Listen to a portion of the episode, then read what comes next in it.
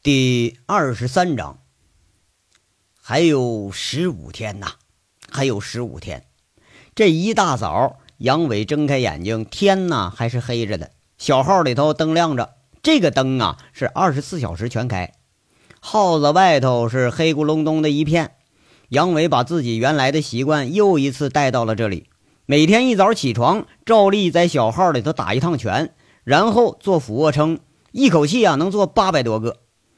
在部队的时候啊，有个巨牛逼的人物，居然说能把这个俯卧撑做到一千多个。杨伟啊，后来就一直就想着超越这个牛人，不过多年来他怎么的都都达不到那个水平，甚至啊连一半他都达不到。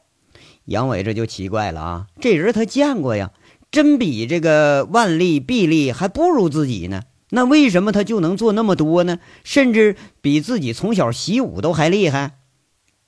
后来这个牛人呢，跟杨伟说了：“说我是用心去做，所以我能做到一千。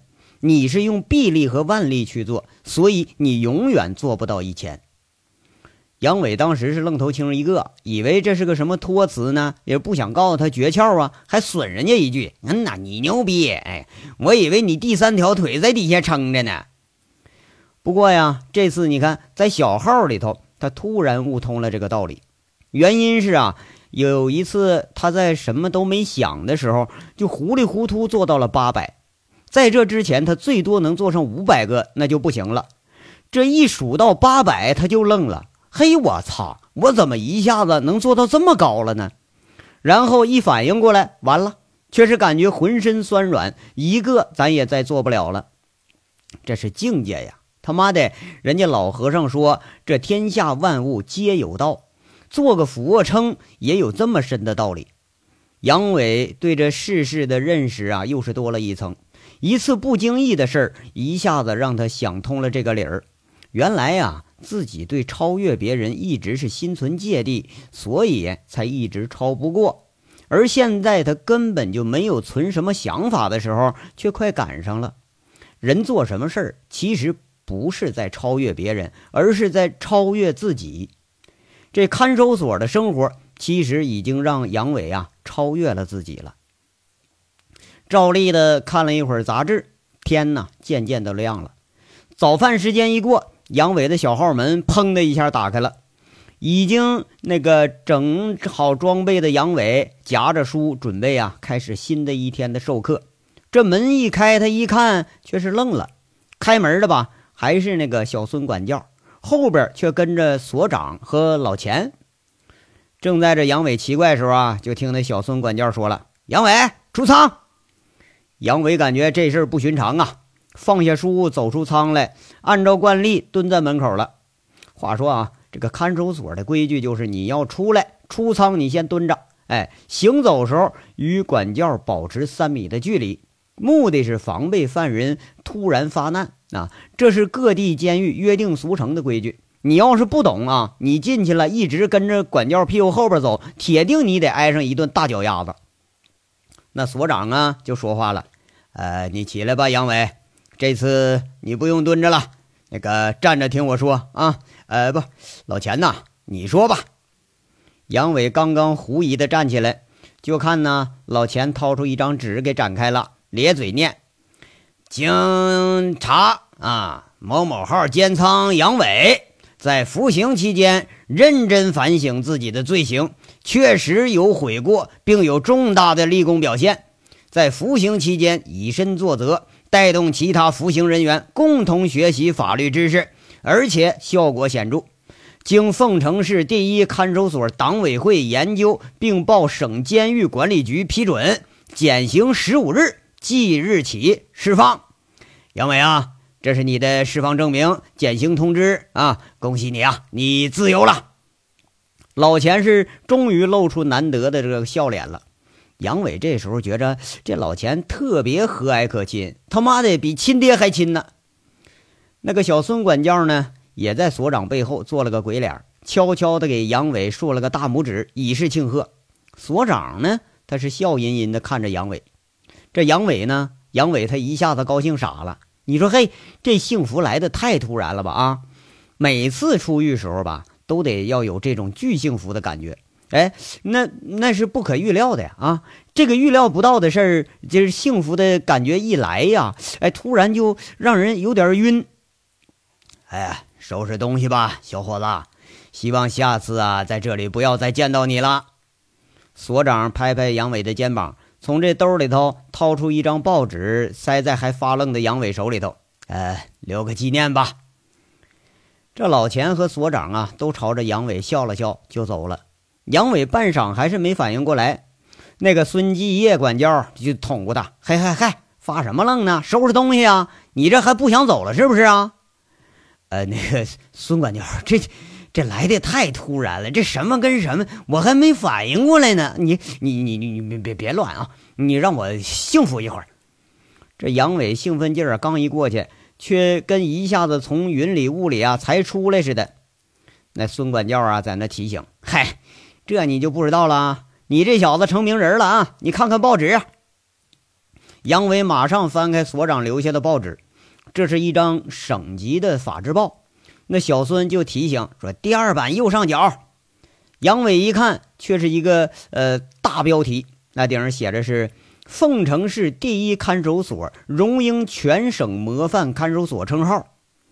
这文呢倒没有啥，粗粗一看都是和自己这个心得体会差不多。不过呀，提到了犯人现身说法这个事儿，关键是配发了一幅大号的图片，那图片却是自己，是杨伟自己呀，挥舞着手在大院里讲普法知识的样子。讲的人是一脸的肃穆，听的人是津津有味。杨伟翻过来调过去看老半天，这喃喃地说着：“嘿。”什么时候拍的？你看我都不知道，哎，我都没发现啊！我原来长这么帅呀！那小孙管教啊，扑哧一下笑了，就说了：“你臭美吧你啊！那是监狱管理局明察暗访的，我们都不知道人家什么时候拍的。你小子出名了啊！哎，现在呀，这以抄代学、互助学习、犯人现身讲课，哎，就就你那套，全省都当典型经验表扬了。咱们第一看守所也跟出名了。”得得，哎呀，不跟你扯了，你快快收拾东西。这俩人说说笑笑，杨伟就把释放证明和报纸小心翼翼的给叠好了，跟他说着：“呃，孙管教，那被褥、衣服啊，就算了吧，给号里其他人吧。啊，行，反正你你也不会拿回家再用去了。”孙管教笑笑，其实啊，很多犯人在释放的时候根本就不拿什么东西，这些东西啊，看守所到时候就会留下来。遇上这个外地的犯人啊，没人探监时候，这些旧东西那就能派上用场了。其实呢，细细想想，这也是一种温情。天底下呀，有人的地方就有罪恶，那有人的地方又何尝不会有温情呢？监狱这个冷酷的地方，照样它不会例外。从小号里一出来呀，这却是另一番天地了。下雪了，这个冬天的第一场雪呀。来的却也是特别迟，纷纷扬扬的下了一场大雪，触目所见的都变成了一片银白的颜色。那监仓里的犯人啊，已经开始扫雪了。杨伟办了出狱的手续，呃，退了那个进仓之前上缴的东西，这东西却是手机和皮夹子，里头啊还有几张钞票。那杨伟就笑着对老钱说了：“哎呀，老钱呐。”哪天有空啊，我请你洗桑拿去啊！你小子，你别给我翘尾巴，这还没出大门呢啊！这管教就成老钱了。这老钱给杨伟脑门子一个暴力，杨伟笑笑，一干犯人们看着杨伟往看守所大门走去，就后面扯脖子喊呐：“杨教员呐，你常来呀，俺们还得听你讲课呀！”你说他妈这帮小子啊！杨伟和小孙笑了笑。远远的挥挥手，却不停脚步的出了大门了。来吧，抱一个。这孙管教最后张开双臂，杨伟笑笑，抱着小孙的肩膀，说了句：“谢谢你啊，孙管教。”哎呀，叫我小孙。出了监狱啊，我就不是管教了，我也得谢谢你了啊！我被你影响呢，我开始练书法了。哎，欢迎再来这个话呢，我可不能说。你多保重啊！啊，那您也是啊。杨伟是一边说啊，一边笑着。呃，那边有车，我朋友开出租车，我就给你叫来了。有时间呢，你来找我玩啊。我这一走啊，你说，哎，我就有点舍不得你走了。这小孙指着看守所门口的一辆出租车，杨伟刚才还挺奇怪呢。你说这大雪天的，那怎么上上上这儿来来车来了？那感情是人家管教专门给叫来的，不禁这心头又是一热。人心呐，那都是肉长的。原来杨伟啊，一直就以为管教们都有职业病，这脸呐和心都像是生铁铸的，看不到一点的感情。现在看来呢。还是自己错了。眼看着出租车消失在雪雾里头，这小孙管教才回了看守所。其实啊，从杨伟把第一张抄纸送到他手里的时候，呃，这就对他有个触动。那潇洒飘逸的字体，让他也忍不住拿回去悄悄的临摹。这两个多月，还真受杨伟影响不少。原本呢，俩人就是巡夜时候说上个一句半句的话。后来呀，一说开就没完了。杨伟这嘴一跑火车，那听的小孙也是神往不已。再后来呢，这每次杨伟讲课呀，第一个听众就是小孙。哎，一个准文盲，一两个月能把法律啊，呃，学的是如此的精通，这事儿对小孙管教的触动很大。他也重新拿起自己学了半截的东西啊。他原来呢，其实想考法律这个本科自考来的。因为这个条文他学起来太过枯燥，就半道上给放弃了。杨伟的到来帮他重塑了这个信心，不知不觉之中，杨伟反而成了他学习的对象了。这平时啊，要说回到市里头，十分钟的路程，这回是足足走了有半个多小时。这纷纷扬扬的大雪下的是越来越大，能见度越来越低，路上行人和车辆也是越来越少。直到这磨到了市区，人才开始多起来。杨伟指挥着出租车在市区啊买了几件衣服，最后在一个叫杨波院的小地方停了车了。这是一一个那个小型的大众浴池。杨伟以前啊，每次在看守所出来，第一件事就是到这里洗个澡。当然了呢，也有说法啊，就是洗尽晦气。更迷信的是要把看守所穿的这些衣服啊，这身都得用大火全都给它烧干净了。意思是下次啊，呃，再不穿，再不来了。不过杨伟呢，不大信那个邪，但洗澡是必要的啊。原本呢，杨伟准备回锦绣，但低头一看自己这打扮，还真不敢回。你说这回去多丢人呢？大伙一看逃荒的回来了，那还了得了？面子上咱说不过去，不是吗？一个小时以后，理好了发，刮干净了脸，泡好了澡的这杨伟，围着一条浴巾啊，心满意足的睡在浴室里的一张小床上。他在那儿，呃，还看着电视呢。那服务员却是和杨伟打过照面，把充过电的手机给杨伟送过来。这杨伟啊，呃，忙着夹了根烟，开了机，一拨号，我操，坏了，欠费了。这杨伟啊，才想过来，哎呀。这都三个月了，那不欠费才见鬼呢！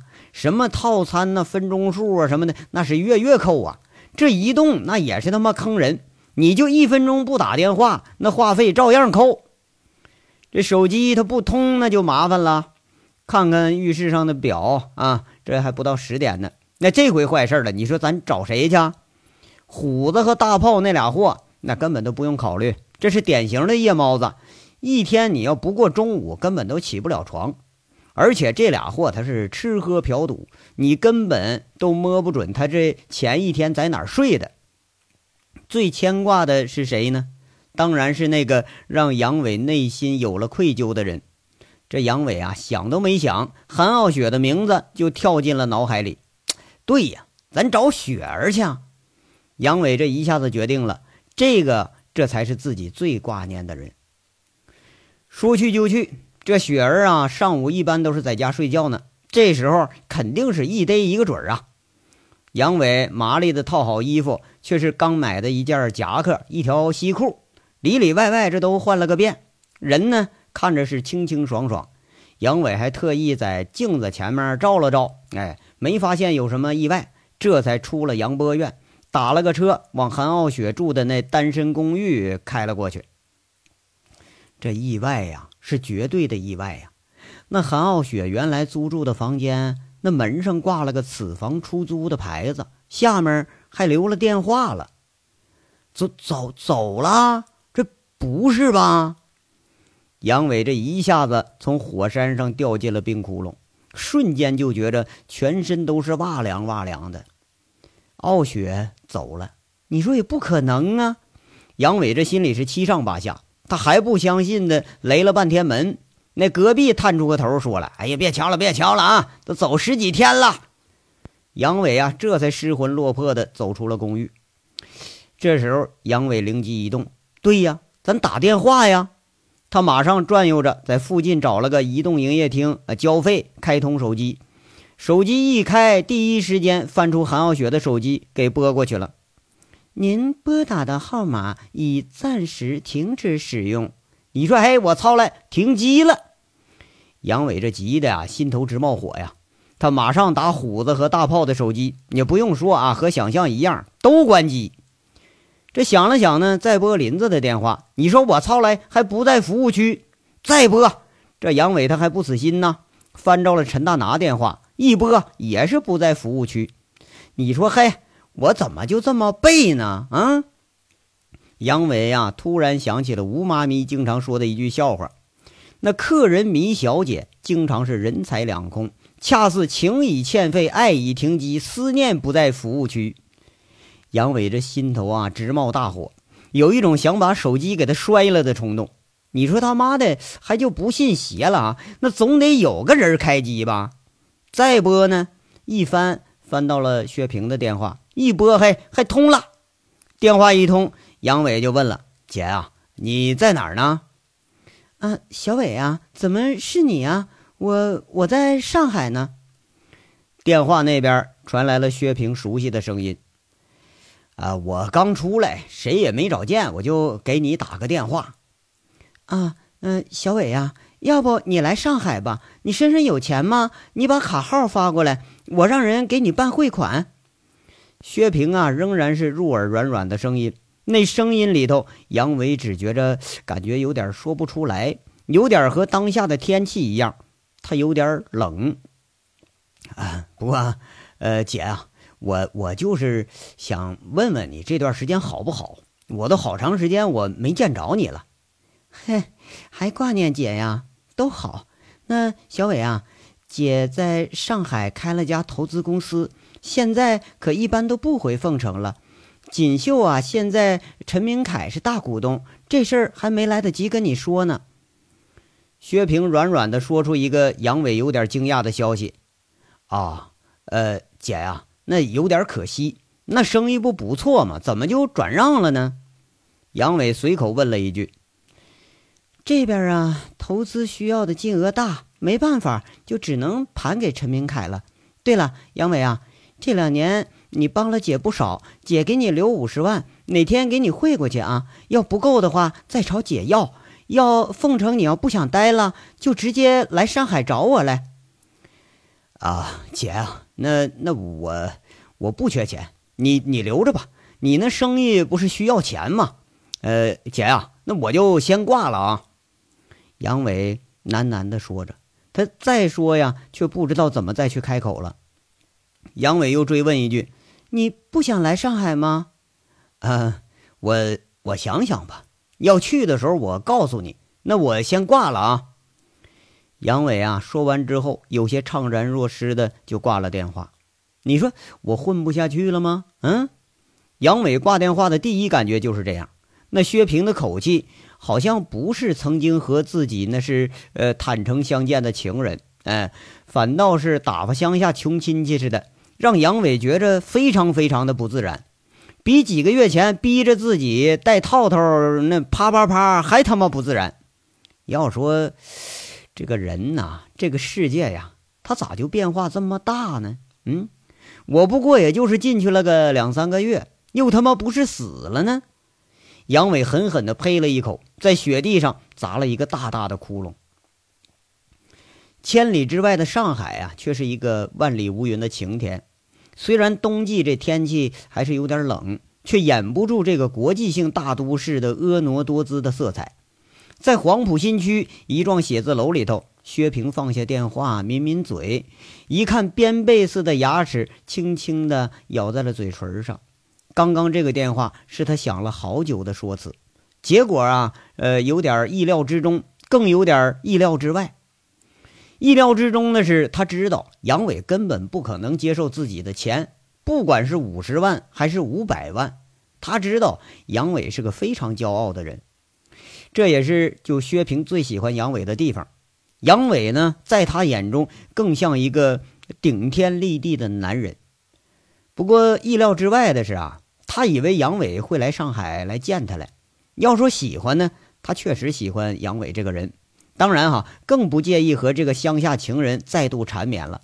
甚至他也做好准备了，要不呢，就给杨伟安排个什么工作，让杨伟啊磨练磨练，说不定啊还真能干成点什么生意。不过，让他觉着有点失望的是，杨伟的话里根本没有想来上海见他的这意思。更让他失望的是啊，他听出来杨伟的话里头是一种比他还失望的失望。我这是不是做的有点过了呢？薛平放下电话，有点魂不守舍了。其实呢，薛平也许他没注意到，从他自己开始关注这证券市场，一心谋着更大的发展和更大的利益的时候，已经与杨伟之间的距离啊拉的是越来越远。感情那是需要培养的，而在感情上，男人比女人更需要关爱。薛平也许太过于自负自己的魅力、气质、学历和财富了，但也许啊，他都没有明白，一个男人真正喜欢一个女人，最不在乎的就是这些。现实生活往往是如此。这美女、才女，甚至和富家女，这什么样的情人、什么样的经历，这都会有。但独独他就缺这个幸福。幸福和你的容貌、学历、财富并没有太大的关系。雪是越下越大，环抱在群山中的凤城几近消失在雪天的迷雾中。孤独的街上，难得见到几辆出租车和这行人。杨伟像是一棵被冰霜摧残了的老树，他独自在雪地里站了很久。薛平，他一生中的第一个女人，那灯光摇红中的笑颜，那随风飘洒的长发，那爱抚缠绵中的吟叫，都一幕一幕的出现在了眼前。就连这一位刻在心里最深处的爱，都随着时间都消失了。韩傲雪呢？那位比自己还要桀骜不驯的女人，一个唯一到监狱看过自己的女人，一个让自己感到愧疚的女人，一个自己准备去好好爱着的女人，一转眼也不见了。杨伟跺跺脚，继续往前走。漫天的风雪中，走出来一个郁郁独行的身影。世界这么大，总会有我的去处吧。这章到这儿就说完了，下章稍后接着说。感谢大家的收听。